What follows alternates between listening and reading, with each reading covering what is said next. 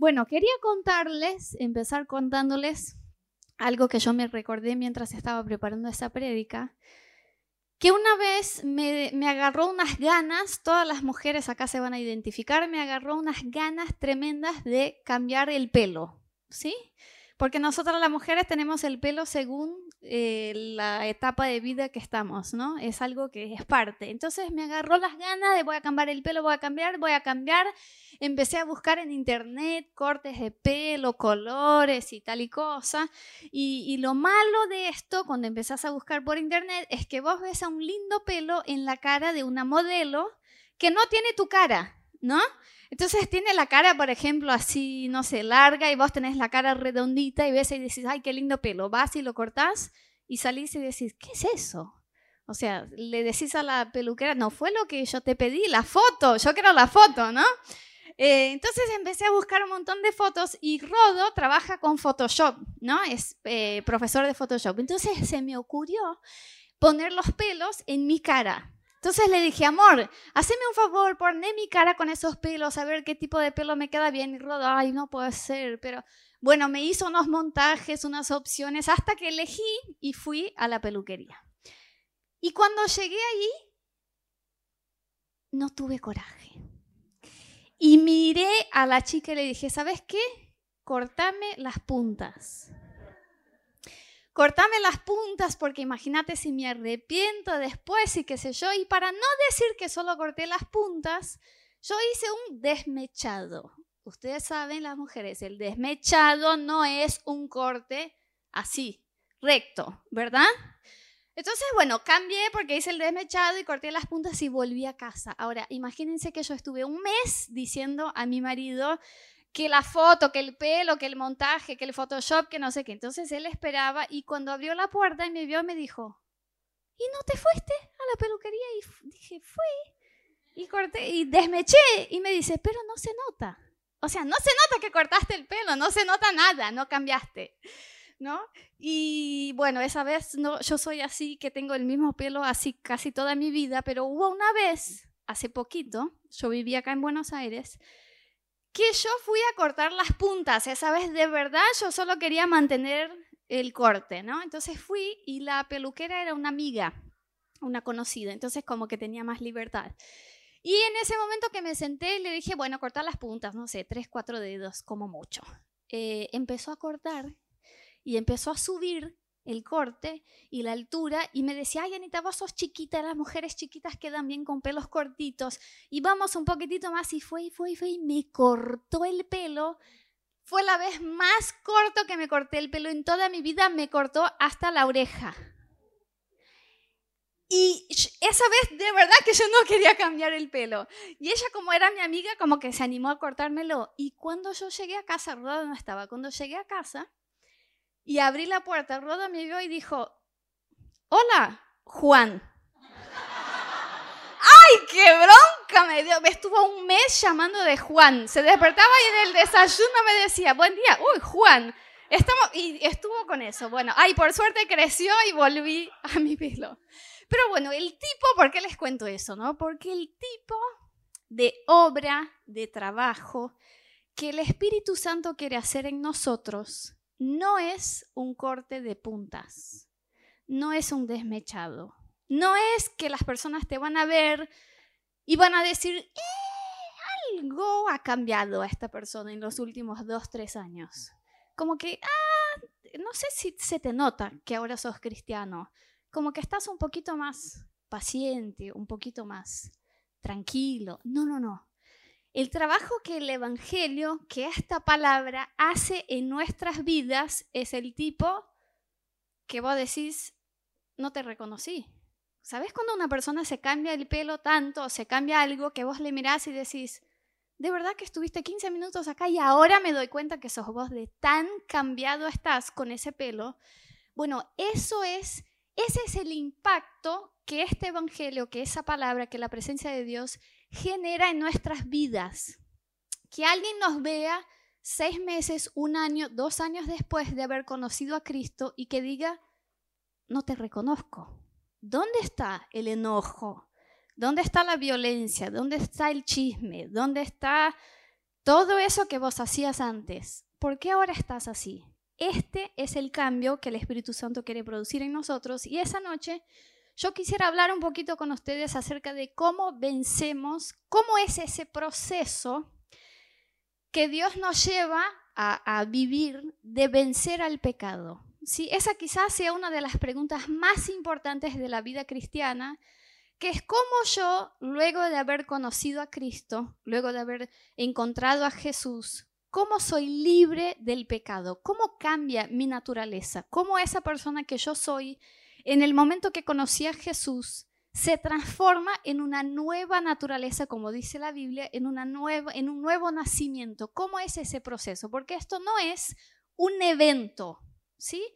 El evento puede ser el día que encontraste a Cristo, el día que vos decidiste, yo voy a entregar mi vida a Jesús, yo soy un pecador, me arrepiento de mis pecados, yo quiero un cambio en mi vida, me estoy entregando a Jesús. Eso es un evento, pero el proceso que inicia en este día, en este evento es un proceso constante de santificación, es un proceso de cambio y de transformación que es un cambio radical. Hay un versículo que está en el libro de Mateo, ¿lo tenemos en español? Sí. Bueno, porque estaba en portugués antes. Eh, dice lo siguiente, no todo el que me dice Señor, Señor entrará en el reino de los cielos, sino solo el que hace la voluntad de mi Padre que está en el cielo. Muchos me dirán en aquel día, Señor, no profetizamos en tu nombre, y en tu nombre expulsamos demonios y hicimos muchos milagros. Entonces les diré claramente, jamás los conocí. Aléjense de mí, hacedores de maldad. Ese versículo me asombra porque acá está hablando de gente que estaba segura o sea, 100% segura de su salvación, de su vida cristiana, de su ejemplo, son esas personas que pensaban, yo soy el primero a entrar al cielo porque yo hice milagros o yo manifesté la presencia de Dios, o sea, está hablando de cosas exteriores, de obras. Y dice la palabra que Jesús va a encontrar a esas personas, las va a mirar y decir, no te conozco. O sea, nunca nunca te conocí en mi presencia, nunca estuviste en mi presencia. Y ese versículo me asombra porque yo digo, ¿cómo uno sabe que no es esa persona? O sea, ¿cómo yo sé? Si ahí no está hablando de inconversos, no está hablando de gente que rechazó al Evangelio, de gente que dijo Jesús no existe, eso es una mentira. No, no, no. Está hablando de gente que incluso los demás los veían como personas que ministraban algo de parte de Dios. Entonces eran convertidos, eran cristianos. Y yo digo, ¿cómo uno sabe que no es esa persona que un día va a llegar ahí y Jesús va a decir, todo lo que hiciste fue cualquier cosa, no fue con mi espíritu porque yo no te conozco? Y yo he entendido que lo que la palabra de Dios habla es que un convertido, o sea, de verdad alguien que, que encontró a Jesús, que es un cristiano, es alguien cambiado. Es alguien transformado. Si vos supuestamente encontraste a Jesús, hiciste una oración entregando tu vida a Cristo, eh, crees que Jesús es el Hijo de Dios, crees en esa palabra, pero tu vida sigue siendo igual, ¡oh! cortaste las puntas, desmechaste. Algo después que empezó, empezaste a venir a la iglesia mejoró. Quizás estés en este grupo de personas, que son personas que simpatizan con el Evangelio, con Jesús, que dicen, está lindo ir a la iglesia, mi papá me enseñó, mi mamá me enseñó, es la verdad. Yo, gracias a Dios, un día entregué mi vida a Cristo, así que voy al cielo pero no hay fruto, no hay eh, demostración, no hay evidencia en la vida de esta persona de que el Espíritu Santo entró ahí hizo una transformación. Y ese es el verdadero arrepentimiento que habla la Biblia cuando habla de salvación. Dice, arrepentíos y sean bautizados, arrepentían ellos y sean salvos. O sea, la Biblia cuando habla de que nosotros de verdad encontramos a Cristo, habla sí o sí de transformación. Y esa transformación nada es más que dejar al pecado y seguir cada vez más pareciéndose a Jesús. Ese es el proceso. el pecado va a aparecer cada vez menos en mi vida y el carácter de Jesús va a aparecer cada vez más. Y eso es un gran cambio, porque nuestra naturaleza no se parece nada con la naturaleza de Jesús. Nosotros somos envidiosos, somos violentos, somos chismeros, chismosos, inventé una palabra, chismeros puede ser. Eh, esa es nuestra naturaleza, pero la naturaleza de Jesús es santo, Él es perfecto. Y cuanto más el Espíritu Santo tenga acceso a nuestras vidas de cambiar este carácter en el carácter de Cristo, más estamos avanzando en este proceso de parecernos a Cristo, que es en definitiva lo que es ser cristiano. La palabra cristiano significa pequeño Cristo. Es una copia de Cristo. O sea que nosotros al decirnos yo soy a partir de hoy que decidí seguir a Cristo, un cristiano, yo tengo que tener en mi vida las mismas características que Cristo. Esa es la evidencia de que alguien conoció a Jesús.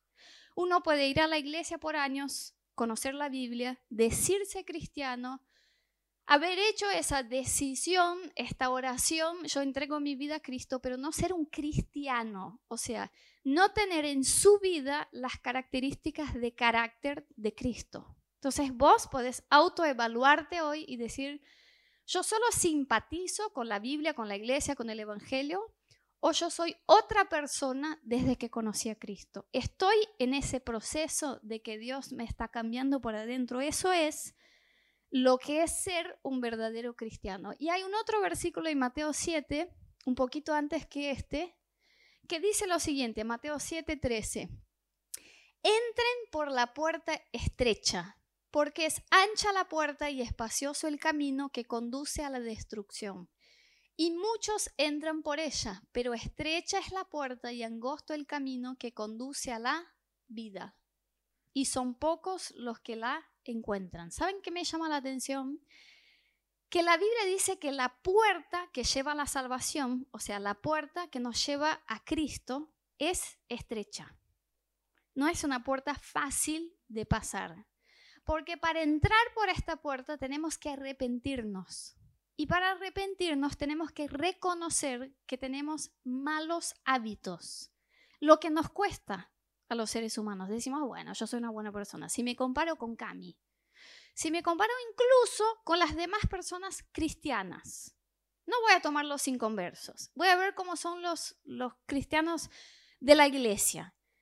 Y ellos también cada tanto mienten. Y ellos también cada tanto por ahí ven algo que no deberían ver. O hacen un chusmerío acá, otro acá. Entonces yo dentro de todo no soy perfecto, pero estoy bien.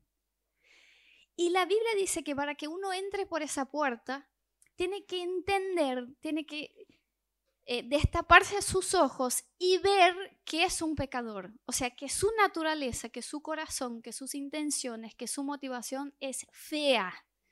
No es nada parecida con la de Jesús. Entonces, cuando uno reconoce eso y dice, yo necesito el perdón de Dios y la gracia de Dios para salvarme, entro por esa puerta. Pero la Biblia no dice solo que la puerta es estrecha, dice que el camino es estrecho. Entonces la salvación o el conocimiento de Dios no es ese día en este evento puntual en que vos entendés que sos pecador y te acercás a Cristo. Es un proceso y eso es lo que no nos gusta porque nos gustan las cosas puntuales. ¿Me entendés? Si voy a cambiar, Jesús, ¿querés cambiarme? Entonces cambiame hoy. Y que a partir de mañana yo sea la persona que tengo que ser no nos gustan los procesos. Entonces, decir, Dios me va a seguir transformando cada día y va a seguir mostrándome qué está mal en mi vida para que yo pueda dejar el pecado y parecerme más con Cristo, cuesta.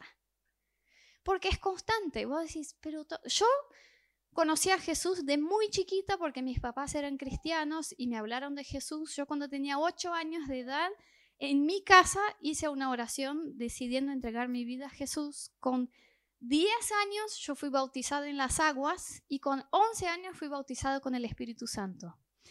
y conocí a Jesús toda mi vida y nunca me aparté de su presencia. Y hace muchos años, no voy a hacerles las cuentas porque si no van a decir, ay, ya, Anita tiene tanto. Bueno, eh, hace muchos años y a veces me frustro porque el Espíritu Santo me muestra motivaciones o actitudes o pensamientos re feos. Y yo digo, Señor, después de tantos años, en tu presencia, que me estás transformando y que mi carácter, que me estás ablandando, y todavía esto. Y eso es lo que no nos gusta, que ese proceso es constante y uno diga, o sea, yo ya no estoy, estoy bien, o sea, dejé, es muy común que cuando uno conoce a Cristo, deja los pecados más visibles, vamos a decir así las cosas que es muy evidente que uno mira y dice, ay, eso no hace un cristiano. Uno dice, bueno, ahora que soy cristiano voy a dejar esas cosas.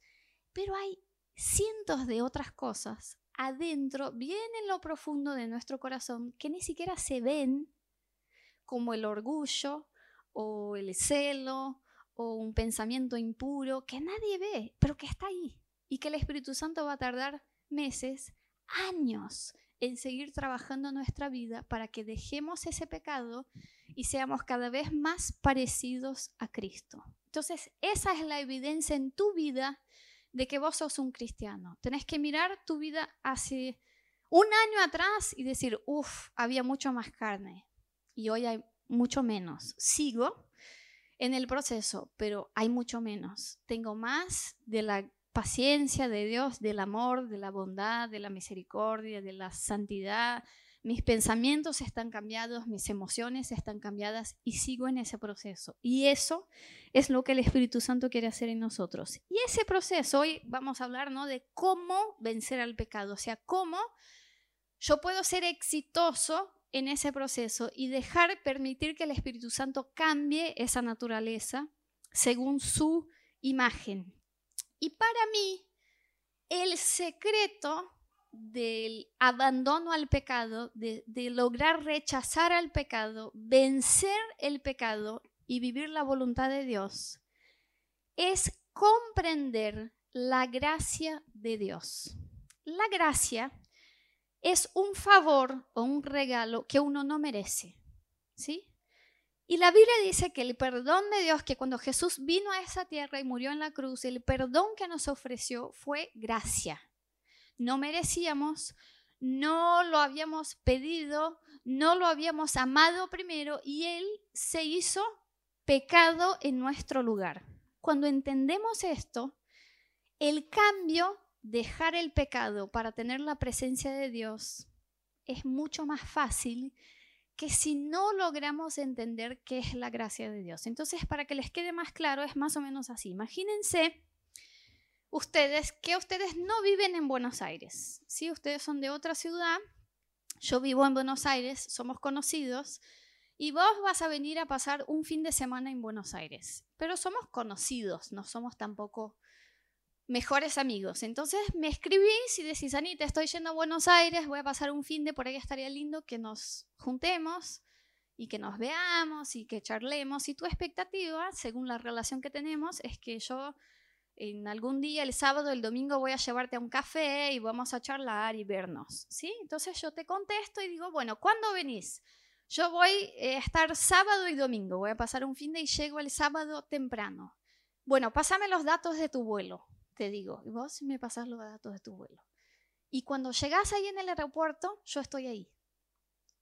Y cuando salís, decís, Anita, pero no hacía falta. No, no, no, pero en Buenos Aires no sabes, Ezeiza es lejísimo y vas a gastar un montón de plata, encima no sabes manejar acá, no conoces. Yo vine a buscarte, no hay ningún drama, ¿en qué hotel estás? Y me decís qué hotel vas a estar y yo te alcanzo hacia el hotel, eso es sábado a la mañana y digo, bueno, subí hace el check-in, veo si está todo bien, si pudiste ingresar al hotel y te digo, voy a pasar, duchate, descansar un poquito del viaje, voy a pasar en dos horas y vamos a almorzar.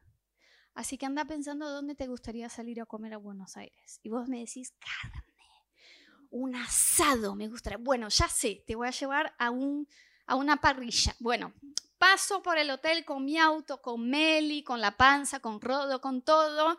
Pasamos el sábado Y estamos ahí en el hotel y te llevamos a un restaurante buenísimo de carne, estamos ahí charlando, compartimos tiempo. Y cuando llega la cuenta, yo digo, no, yo quiero pagar la cuenta porque vos estás de visita a mi ciudad.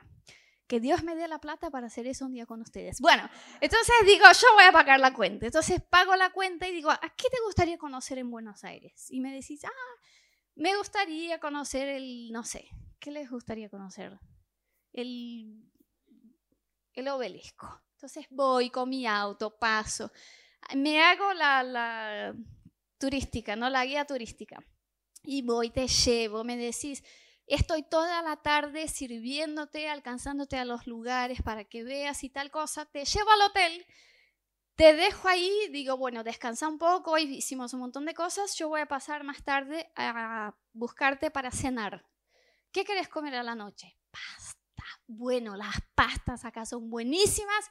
Elegí un restaurante, yo quiero que busques el que quieras y vamos a llevarte. Y vos me decís, bueno, Anita, pero esa vez pago yo, porque ya me pagaste la... Bueno, no hay problema. Entonces paso con mi auto, con la panza, con Meli, con Rodo, con todos, vamos a cenar.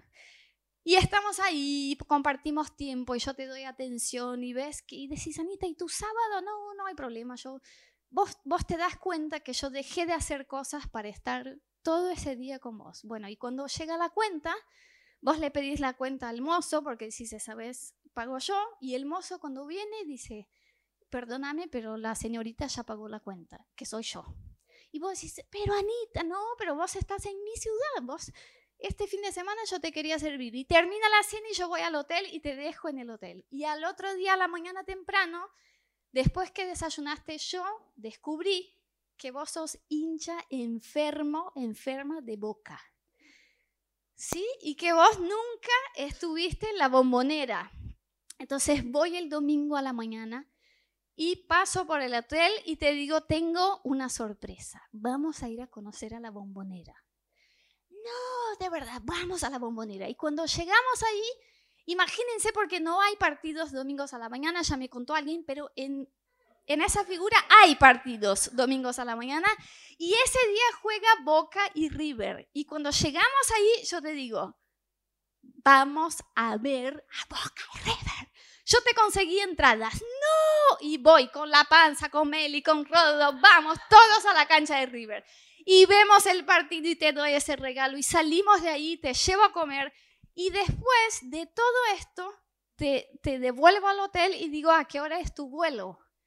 Y me decís, no, no, no, no, no, basta, que ahora ya estoy, mi vuelo es tardísimo, es como a las 2 de la mañana, no te preocupes, no, no, no, que no te voy a dejar en la madrugada por esta ciudad, entonces paso por el hotel y te llevo a Ezeiza y solo dejo de servirte y de amarte al momento que veo que ingresaste al check-in para volver a tu ciudad.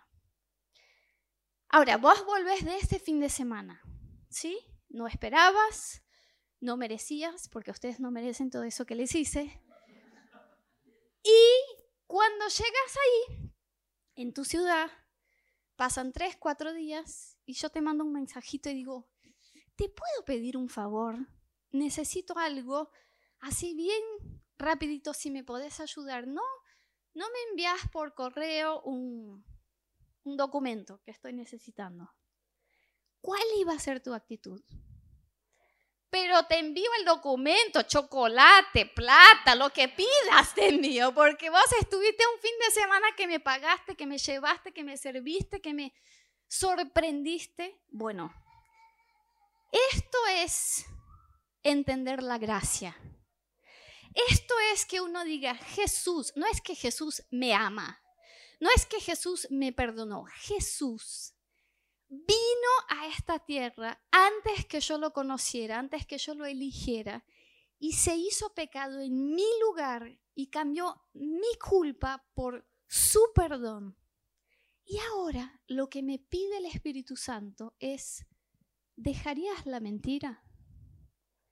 ¿Dejarías el enojo? ¿Dejarías la pornografía? ¿Dejarías a una relación amorosa que no está según lo que la Biblia te enseña. Es como que uno diga, Señor, yo dejo esto y mucho más. Yo dejo esto y yo dejo de comer. Ah, eh, hace días hablamos del ayuno, ¿no? Señor, yo dejo de comer para estar en tu presencia, para agradarte. Después de lo que hiciste por mí, dejar esto, dejar es, a veces hay cosas que ni siquiera son pecados, pero que el Espíritu Santo te dice, eso no te hace bien. Deja de escuchar esas canciones. Deja de caminar con esas personas. Deja de tener esa actitud. Y a veces, créanme, uno dice, ay, pero eso es demasiado.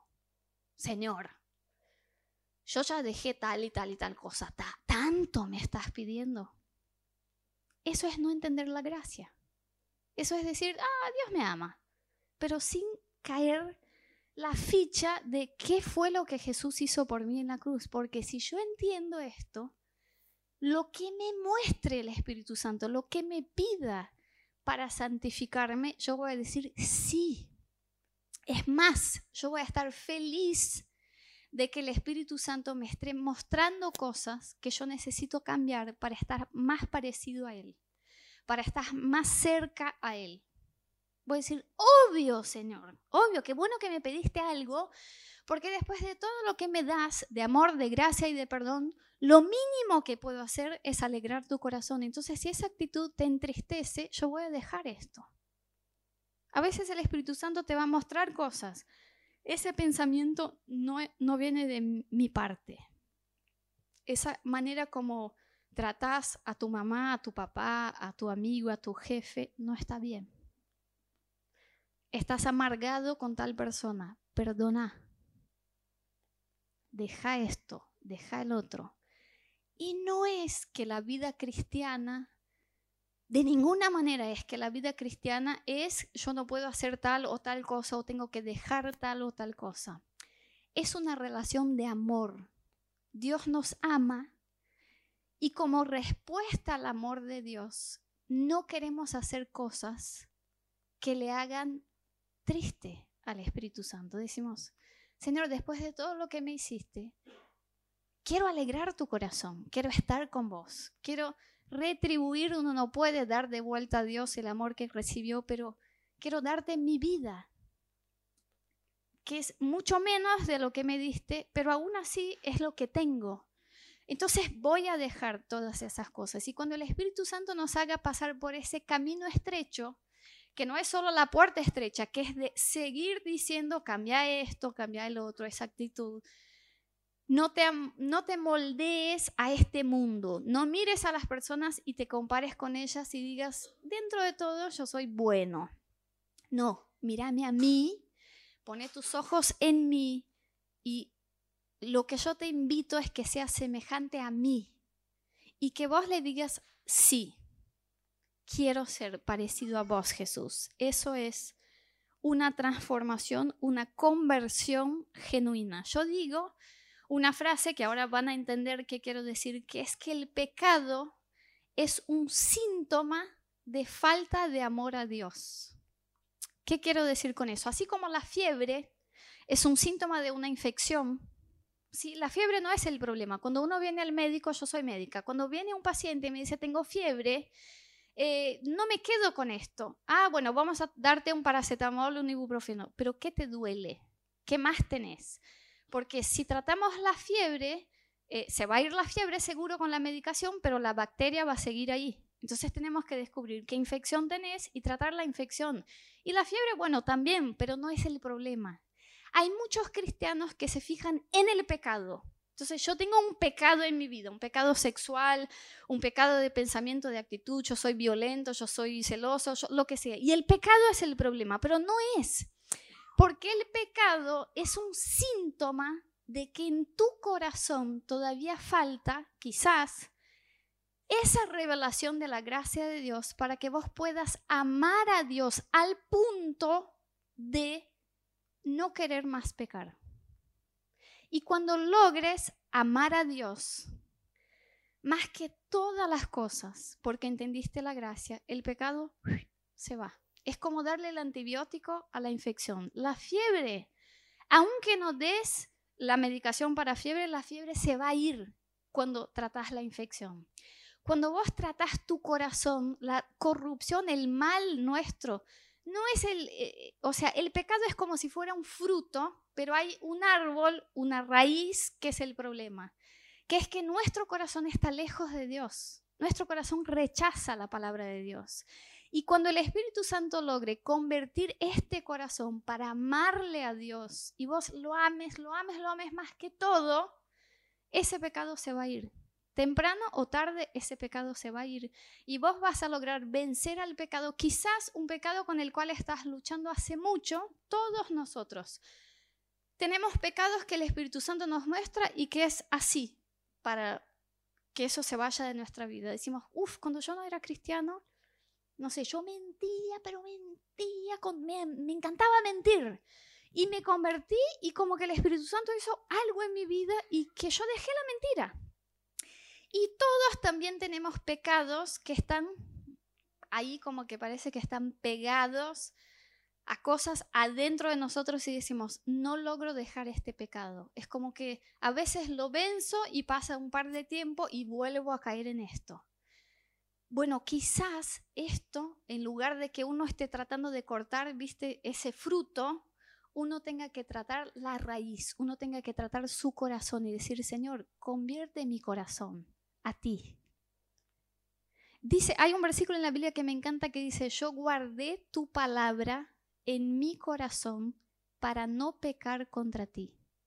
O sea, Señor, mi corazón es el que tiene que cambiar, mi corazón es el que tiene que entender cuánto me amaste y cuánto me perdonaste hasta que esa revelación sea tan sorprendente para mí que yo quiera dejar ese pecado que cuando tu Espíritu Santo me muestre, eso sea como, como un chiste. Como que, ¿en serio, Señor, me estás pidiendo eso? Obvio, lo voy a dejar.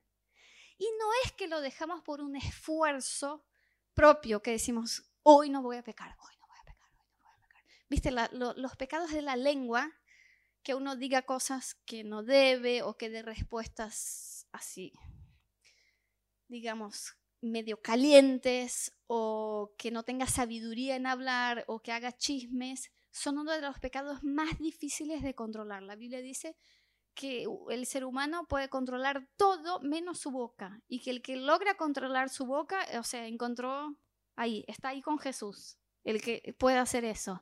Y a veces uno encuentra eso, dice, no, porque yo contesto mal a la gente, ¿viste? Y dice, hoy no voy a pecar, no voy a pecar. La gente me va a hablar y de última, yo me quedo callada. Pero no voy a pecar, no voy a contestar mal. Y salís con eso. Y decís, vamos. Y pasan las 8 de la mañana, las 9, las 10. Ese día todos te hablan mal, ¿viste? Decís, no puede ser. Satanás, te reprendo. Y estás y, vas bien hasta las 11, hasta que alguien te habla algo y decís, pero ¿qué sos, boludo? ¿No? Bien argentino y decís, ay, no puede ser, no controlo mi boca, o sea, yo vuelvo a caer en esto. Y está bien que hagas ese esfuerzo práctico para controlar ese pecado, pero también tenés que buscar, Señor, convierte mi corazón antes que mi boca. O sea, en mi corazón, haceme ver que eso está mal, que eso te entristece y que el amor que yo tenga a tu espíritu sea tan grande que yo no quiera entristecerte más. Lo que el Espíritu Santo tiene que hacer en realidad para hacernos libres del pecado es hacernos ver cuán triste Él se pone cuando pecamos. Porque si vos amas a alguien, amas, de verdad. No vas a hacer algo que pone a esa persona triste. ¿Se entiende? Y eso es la conversión de corazón que nos hace vencer al pecado. Cuando uno eh, no ama a Dios, simplemente, digamos, quiere cumplir esa palabra, dice, no, yo creo que Jesús es el Hijo de Dios y que vino y que está bien, que hagamos las cosas bien, y peca, lo que esa persona siente es remordimiento. Y remordimiento es mucho más parecido a una culpa, una especie de condenación por haber hecho mal, que arrepentimiento en sí, porque el remordimiento te hace sentir mal por las consecuencias de tu pecado. Vos decís, uy, le mentí a mi mamá y ahora mi mamá se dio cuenta. Yo le dije que iba a la casa de un amigo a estudiar y en realidad iba al boliche, ponele, y le mentiste a tu mamá. Y tu mamá se dio cuenta y ahora se armó el lío en tu casa y tu mamá dijo que no vas más a salir, que te va a controlar el WhatsApp, el celular, que te sacó la plata que te manda. Y eso te pone mal. Decís, ay, ahora ese lío en mi vida porque hice mal tal cosa. Pero no te pone mal que el Espíritu Santo esté triste por lo que hiciste. Te pone mal la situación en la cual te metiste por tu pecado. Eso es remordimiento. Y te pones mal y estás culpable. El arrepentimiento vos te sentís mal por haber entristecido al Espíritu Santo.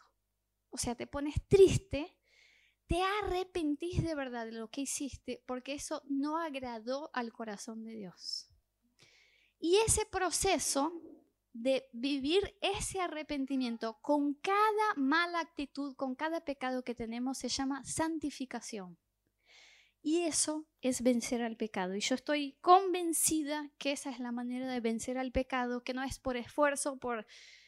Hay cosas prácticas que vos podés hacer para vencer al pecado, como por ejemplo confesarlo. Si vos tenés un pecado, principalmente un pecado que hace mucho con el cual estás luchando, la Biblia dice que el que encubre su pecado no prospera, pero el que lo trae a la luz, el que confiesa y lo abandona, encuentra misericordia. Entonces, si vos estás en un ciclo de pecado, es muy sabio de tu parte que busques a alguien y le digas, yo lucho con este pecado y yo quiero ser libre. Pero además de eso, debes buscar en el Espíritu Santo esa conversión de corazón, que, que, el Espíritu Santo te muestre qué fue lo que hizo Jesús por tu vida, de dónde te sacó, qué tan grande fue ese sacrificio para que el amor que vos tengas por Él sea el combustible que te va a llevar a abandonar el pecado. Y por último, yo quería leerles, acá dejé, ahí no puse, Gálatas 5, versículo 19, que nos habla acerca de las obras de la carne, o sea, nos hace como un listado del pecado y nos muestra qué es lo que está mal a los ojos de Dios. Es muy probable que todas esas cosas uno sepa que están mal. No son cosas que en general el Espíritu Santo tiene que venir y decir, mira, Anita, esas cosas no me agradan. Es como que para nosotros ya como seres humanos hay una conciencia adentro que nos dice que esas cosas están mal. Pero aún así, la Biblia nos dejó ese listado en Gálatas 5:19 que dice lo siguiente. Les voy a leer del 19 al 21. Dice, las obras de la naturaleza del pecado se conocen bien y son la inmoralidad sexual, las impurezas, el libertinaje, la, idolatría, la brujería, odio, discordias, celos, arrebatos de ira, rivalidades, disensiones, sectarismos, envidia, borracheras, orgías y otras cosas parecidas a estas. La Biblia dice, bueno, si tenés que empezar por algún lado, tu proceso de santificación, empezás sabiendo que estas son las cosas que no le agradan al corazón de Dios. Luego vas a, a lograr dejar muchas de esas cosas y el Espíritu Santo va a seguir hablando a tu corazón. Esa motivación no estuvo bien esa intención no estuvo bien y tenemos que permitirlo seguir transformando nuestras vidas. Yo les voy a decir algo, es muy improbable que vos te des cuenta de tus pecados sin que el Espíritu Santo te los muestre, porque esa es nuestra naturaleza. Imagínense que David, el rey David, eso está en 2 Samuel 12. Era un hombre según el corazón de Dios, amaba a Dios, conocía a Dios. Ve a una mujer bueno, hay todo el contexto de que no fue a la guerra, se quedó en la casa, vio a la mujer que se bañaba y, tuvo deseos por esa mujer, era casada, no le importó, trajo a esa mujer al palacio porque el rey se acostó con ella, ella se queda embarazada, él se ve en problemas porque dice ahora esa mujer está embarazada, va a volver el marido, se va a enterar que está embarazada y que él no estuvo, entonces que no es de él, eso es adulterio, eso está mal.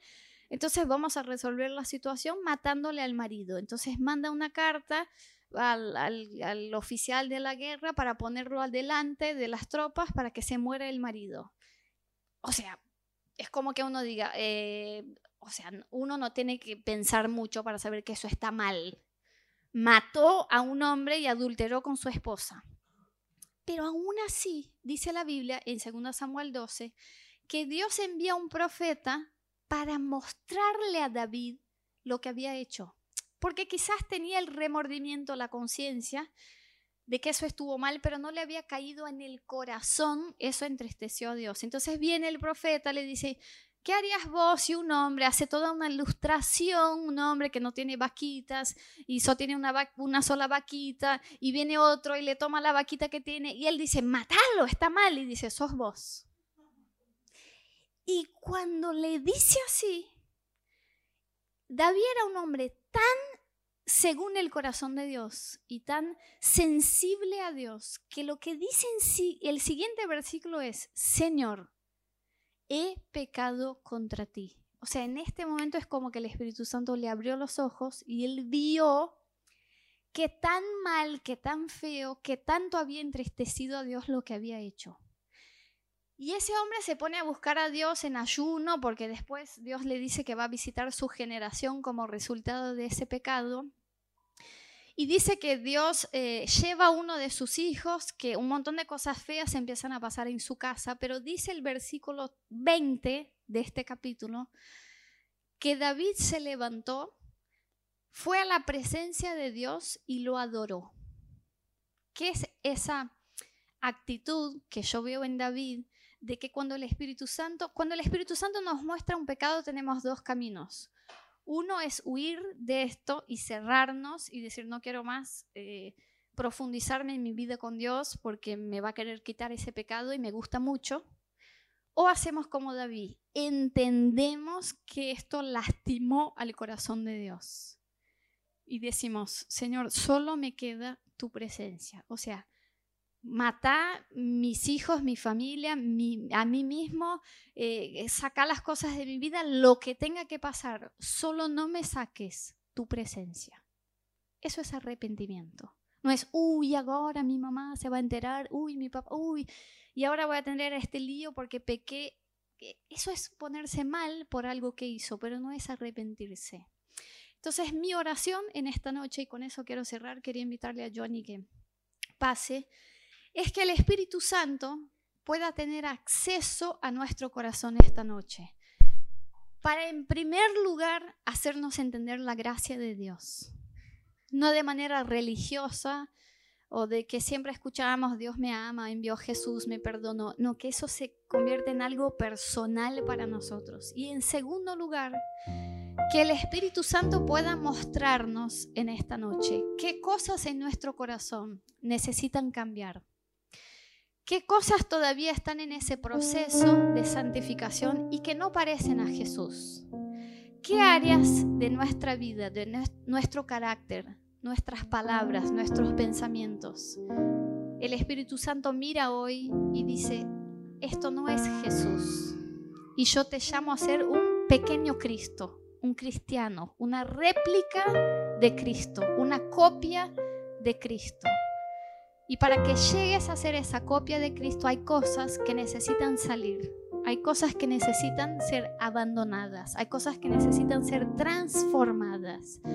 Y mi oración esta noche que el Espíritu Santo tenga acceso a ese lugar en tu corazón y en mi corazón. De seguir mostrándonos qué es lo que está mal. Imagínense que aún con ese pecado gigante de David, Dios tuvo que enviar a un profeta para a través de una ilustración poder abrir sus ojos para que viera su pecado. Y quizás hay cosas mucho menores a nuestros ojos porque son cosas de, motivaciones o de intenciones que quizás ni llegamos a hacerlas, pero la intención está. Y el Espíritu Santo esa noche quiere decir, deja esto Quizás deja esa relación, quizás deja estas amistades, quizás deja eh, ese hábito, esas canciones, eh, este lugar, eh, estos pensamientos, pero deja esas cosas porque no son el carácter de Cristo en tu vida. Así que cerra tus ojos conmigo. Pone tu vida esa noche en la presencia de Dios y decirles, Espíritu Santo, en primer lugar te pido haceme entender la gracia. Asómbrame con tu perdón. Asómbrame con tu amor. Que no solo yo sepa en mis pensamientos Dios envió a Jesús para morir por mí, que yo pueda ver de qué tan gran pecado me has librado, me has limpiado. Qué tan lejos estuve yo de tu presencia y aún así me amaste, me alcanzaste, me trajiste otra vez al centro de tu amor. Y Señor, una vez que yo haya entendido tu gracia, yo te pido, muéstrame en mi interior las áreas que tengo que cambiar. Muéstrame qué todavía está en ese proceso, qué actitudes, qué pensamientos, qué sentimientos entristecen a tu espíritu. Quizás algunos de ustedes hoy el Espíritu Santo va a decir, perdona a personas que te hirieron estás amargado, estás duro, estás pegado a esa ofensa. Quizás algunos el Espíritu Santo va a decir, deja este hábito, deja esa manera de pensar. Pedile al Espíritu Santo, Señor, esta noche muéstrame cómo puedo ser más parecida a Cristo, cómo puedo ser más parecido a Cristo. No quiero simpatizar con tu evangelio. No quiero simpatizar con tu palabra. Quiero vivirla. Quiero ser cambiado. Quiero ser transformado. Quiero mirar mi vida de hoy en un año y decir, esas cosas ya no están. Y hay más de la presencia de Dios. Hay más del carácter de Cristo en mi vida. Con tus palabras pedile, Señor, cámbiame Cámbiame esta noche.